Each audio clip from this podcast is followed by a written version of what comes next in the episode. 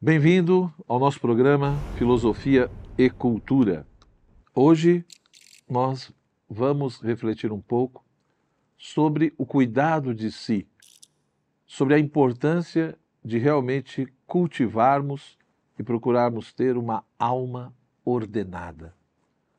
Ora, o que seria uma alma ordenada e por que isso é importante? Na aula anterior, nós refletimos um pouco sobre a questão do amor, a partir do pensamento de Platão, né, da sua grande obra, O Banquete. E convido você, desde já, é importante você ler, viu? Não fique só nos vídeos. É importante que você vá ler esses grandes clássicos. Que você, de fato, pegue ali a bibliografia, que geralmente eu estou indicando alguma coisa, e procure se aprofundar. Procure realmente ter esse contato com os textos, com as obras, né? E você vai perceber ali toda uma riqueza nesse universo aí filosófico, literário, etc. Ora, Platão, dando continuidade de uma certa maneira à tradição socrática, ele entende que o cuidado de si pressupõe ou implica o cuidado da própria alma. Nós precisamos né, nos preocupar em educar a nossa alma. Por que, que essa questão é interessante né, e é importante? Ou seja, para Platão, a formação da alma do indivíduo é algo fundamental porque de uma certa maneira isso vai determinar o seu fim, aquilo que ele vai vivenciar depois da sua morte. Logo, Platão entende, ele parte né, do pressuposto que existe ali partes da alma ou funções psíquicas da alma. E cada função, digamos assim, ela está numa determinada região. A alma possui, portanto, três partes ou três funções psíquicas. Né? Tem então ali a dimensão concupiscível, a irracível e a racional. Ou seja, uma nos ajuda no processo da conservação do nosso corpo, outra na preservação e proteção do nosso corpo, e outra na busca de fato pelo conhecimento, pelo sentido das coisas. Uma outra grande obra de Platão é a sua República, né? um clássico que com certeza todos nós deveríamos ler. Nessa obra, Platão discute sim o que é a justiça. Né? E tanto a justiça no sentido da cidade justa, da polis justa, mas também no sentido da alma justa. E no livro quarto da República, ele faz um exame e uma classificação justamente dessas dimensões da alma, dessas partes ou funções. Tá? Ele, ao examinar e classificar as funções, ele percebe ali ou constata duas coisas como ponto de partida da sua reflexão. Primeiro, nós não sabemos se cada operação que realizamos é feita por uma parte da alma ou por ela inteira. Né? Então, quando eu realizo uma determinada função, uma operação, né? quando eu realizo uma determinada operação, eu, é a alma por inteira que faz aquela operação ou é uma parte dela? Né? Ou seja, eu realizo uma determinada operação, uma determinada atividade, foi só a parte concupiscível que realizou, foi só a parte racional, ou no fundo foi o todo, foi a alma por inteiro que realizou. Uma segunda coisa que Platão também vai constatar e chamar a atenção é que o mesmo sujeito que realiza ali determinadas operações e atividades, ele não pode produzir efeitos contrários. né, o mesmo sujeito, não pode realizar, produzir efeitos contrários. Ou seja, não se pode, né, em um corpo sequioso, produzir na alma o desejo de beber água e, ao mesmo tempo, a decisão de não beber. Então, se por um lado eu tenho ali um corpo, né, que é sequioso, como é que vai produzir na alma o desejo de beber água e, ao mesmo tempo, a decisão de não beber? Isso seria produzir efeitos contrários e parece que o mesmo sujeito não pode produzir efeitos contrários. Ou seja, isso mostra que essa operação ou essas operações são provocadas por partes ou funções diferentes. Né? Então, quando volta de novo o exemplo do corpo sequioso, né? ou seja, o que leva, o que impele a beber é uma determinada função. E o que impede ou decide não beber seria uma outra função.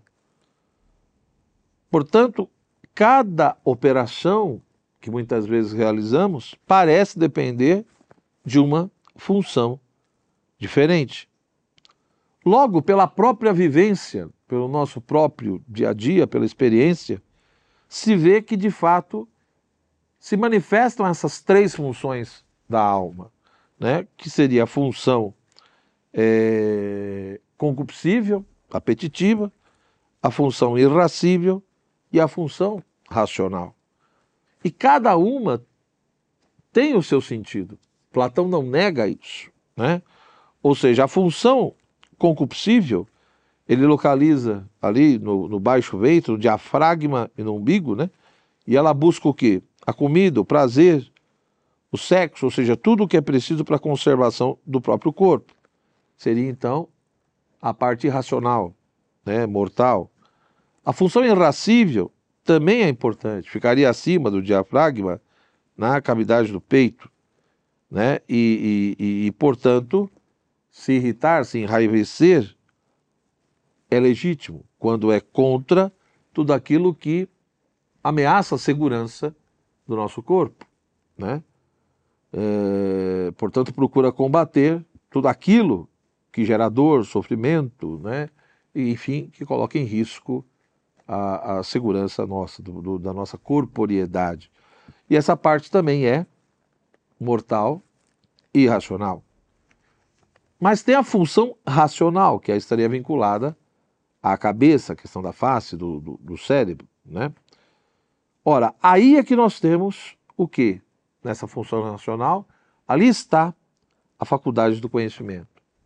E é essa dimensão que seria então espiritual e imortal. Né? Seria a parte ativa e superior da alma. Né? Segundo Platão, chega ao ponto até de dizer que seria o princípio do divino em nós. Ora, cada uma das funções realiza determinados impulsos ou atividades. Assim, existem coisas que movem a função apetitiva. Então, existem coisas que estimulam a concupiscência, o apetite. Outras, a proteção. E outras, ao conhecimento. Ora, como nós vimos, de fato, muitas vezes, pode haver conflitos entre essas partes. Né? Ou seja, pode ter momentos em que há um conflito, por exemplo, entre o que a minha dimensão concupiscível está solicitando e o que a minha dimensão racional também está pedindo. A questão é, quando acontece isso, né? Quem deve prevalecer? Em outras palavras, quem deve ter o comando na minha alma? Né? Porque já que de fato eu preciso né? Viver o cuidado de si, o cuidado do seu, o cuidado da alma. E se eu não aprender a fazer isso, tem consequências e implicações fortíssimas no sentido até do meu fim último, do tipo de existência que eu vou ter né, após a morte. Platão acreditava nisso. a questão é: eu preciso ter claro que essas três funções ou partes da alma, cada uma tem o seu valor e importância. Porém, quem é que deve ter a primazia? Né? Quem deve ter o comando nas minhas ações, nas minhas atividades? Se eu quero ser uma pessoa e uma alma virtuosa, por exemplo, quem deve ter o princípio do comando em mim? É possível, por exemplo, ser virtuoso sendo comandado pela concupiscência ou pela ira? Platão vai dizer, parece que não. Né? Parece que não. Por quê? Primeiro, por uma questão de justiça, segundo Platão. Ou seja, do ponto de vista platônico, a justiça exige que o melhor comande o pior, o superior comande o inferior, né? Então, se eu tenho de fato algo em mim que é inferior e outro que é superior, o inferior precisa se submeter ao superior. Portanto, a parte racional é aquilo que nós temos de mais nobre, de melhor. Seria, portanto, um grande sinal de injustiça se a parte racional se submetesse à dimensão concupiscível. Logo, a virtude, a vida virtuosa, a areté, ela está vinculada a toda uma excelência né, de alguma coisa. Ou seja, a areté pressupõe você realizar o melhor no grau máximo possível. Portanto, não pode haver virtude se aquilo que é menos excelente tiver o comando da minha vida, o comando da minha alma. Então, essa é a primeira questão, é o primeiro argumento que Platão, de uma certa maneira, nos ajuda a entender. Né? E um segundo ponto é que a concupiscência, né, a cólera, ou seja, que também são tipos de paixões, elas fazem com que os apetites, os impulsos violentos, querendo ou não, acabam obscurecendo a nossa razão, acabam obscurecendo a nossa inteligência e, portanto, atrapalhando profundamente a inteligência de realizar a sua atividade própria, que é justamente o quê? Buscar o conhecimento buscar o entendimento e clareza das coisas, né? A razão é como que ficasse ali meio que obtusa e ofuscada, sendo dominada por determinados tipos de paixões. Assim, em vez de termos virtude, nós vamos tendo mais o vício, principalmente o vício da ignorância, porque já que eu não atinjo o conhecimento, a minha razão está sendo atrapalhada pelas paixões, não atinjo o conhecimento e a ignorância vai predominando na minha alma. Dessa maneira, né, eu não só não vou conseguindo conhecer a virtude, como também eu vou cada vez mais me tornando menos virtuoso. Ora, o que é então uma alma justa? Né? É uma alma ordenada. E o que é de fato uma alma ordenada e justa? é aquela em que o inferior se submete ao superior e, portanto, é aquela em que a dimensão racional tem o comando. Qual é então a função e a tarefa dessa dimensão racional nessa alma ordenada e justa? É justamente dominar as outras duas funções. É fazer com que a dimensão concupiscível e irracível esteja submetida a ela. Né?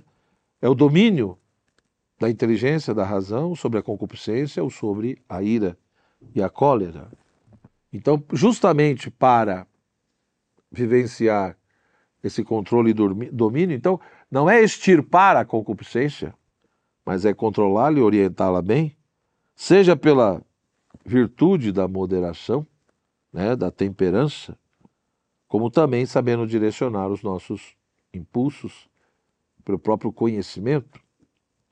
Então a razão domina, orienta a concupiscência.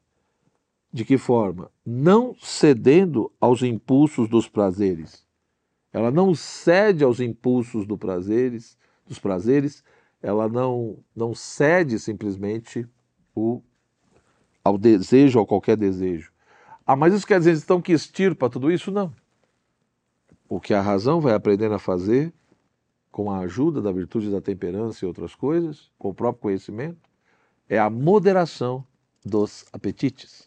Não é extirpar os desejos ou apetites, é saber orientá-los e vivenciá-los de maneira moderada. Da mesma forma, né, que a, a razão precisa também, de uma certa maneira, dominar a parte irracível. Ou seja, para controlar e orientar bem a dimensão concupiscível, ela precisa sim do conhecimento da virtude da temperança, mas de uma certa forma, ela também precisa da ajuda da dimensão irracível. A razão acaba usando a dimensão irracível justamente para controlar a concupiscível. Né? Então a parte racional age sobre a concupiscência de uma certa maneira por meio da irracível. Logo, ela também precisa controlar a irracível, né? Então, para controlar a concupiscível, além da temperança, ela precisa ter o controle da irracível, pois somente o sentimento de autoproteção e defesa da vida pode dominar os impulsos cegos da concupiscência. Porque muitas vezes é que ocorre. A concupiscência coloca em risco a nossa vida, a nossa segurança. Né? Uma pessoa cega e escrava dos desejos e prazeres, ela coloca em risco a sua própria vida e a segurança do seu existir. É cega, é escrava totalmente de impulsos. Então, nesse sentido, né, a dimensão irracível, que tem como finalidade proteger o corpo contra todo tipo de ameaça, ela acaba se submetendo à nossa dimensão racional e sendo usada pela racional justamente para poder impedir essa sandice e desmedida da concupiscência. Dessa forma, a parte irracível, sendo dominada pela racional, né, consegue então discernir o que é bom e mal para a vida do corpo e não se lança em qualquer combate, em qualquer luta. Porque se a concupiscência pode gerar tantos problemas, a dimensão irracível descontrolada também gera muitos problemas porque se coloca em luta, em combate, por causa de qualquer coisinha. E isso também é um drama. Né? Uh, e dessa forma, a dimensão racional dominando a parte irascível, né, consegue gerar, digamos assim, essa harmonia e, portanto, essa ordem, essa justiça na pessoa. Uh, se submetendo, portanto, a essa ordem, ou seja, a parte racional controlando a irracível, faz com que essa irracível não se coloque em qualquer combate e também, a partir disso, consegue guiar com clareza a função concupiscente na escolha do que é bom para a vida, não se deixando se entregar a prazeres fortuitos e destrutivos. Né? E da mesma maneira que a virtude ali é importante na relação da razão com a concupiscência, também existem virtudes que são fundamentais na relação da razão com a nossa dimensão irracível, como a virtude da honra, da coragem e da prudência. Portanto, a alma virtuosa será aquela em que a parte racional foi a mais forte e mais dominadora que as outras duas. A alma, portanto, justa e ordenada, é uma alma virtuosa, na qual a dimensão racional tem o comando da nossa existência. Ora, a virtude própria da parte racional é justamente o que? O conhecimento. É a busca pela verdade. Portanto, um homem é virtuoso quando ele tem como eu já disse, uma alma justa, uma alma ordenada, ou seja, quando cada função realiza sua própria excelência sob a direção da parte superior, que é a razão. A parte irada se torna prudente e a concupiscente vai se tornando temperante. Enquanto a pessoa viciada é justamente aquela que não aprendeu a viver nada disso, ou seja, que não aprendeu a viver e a respeitar a hierarquia do comando. E, portanto, a ordem né, foi quebrada e a desordem se estabelece então. Se, portanto, nós muitas vezes, segundo Platão, vivenciamos toda uma angústia anterior e um monte de conflitos interiores, é porque essas funções elas estão sendo confundidas e essa ordem hierárquica não está sendo, eh, não está sendo respeitada. Né? Ou seja, de alguma maneira, nós estamos aí se perdendo no meio do caminho, segundo Platão. Então, se eu tenho tanto conflito interno, ou às vezes até na, na sociedade, ele também vai falar sobre isso. Né? Então, se existe tanto conflito na sociedade, degenerando em guerra, ou conflitos internos, é porque essa ordem hierárquica não está sendo respeitada. Está havendo uma confusão nas funções e provavelmente o inferior está dominando o superior. Né?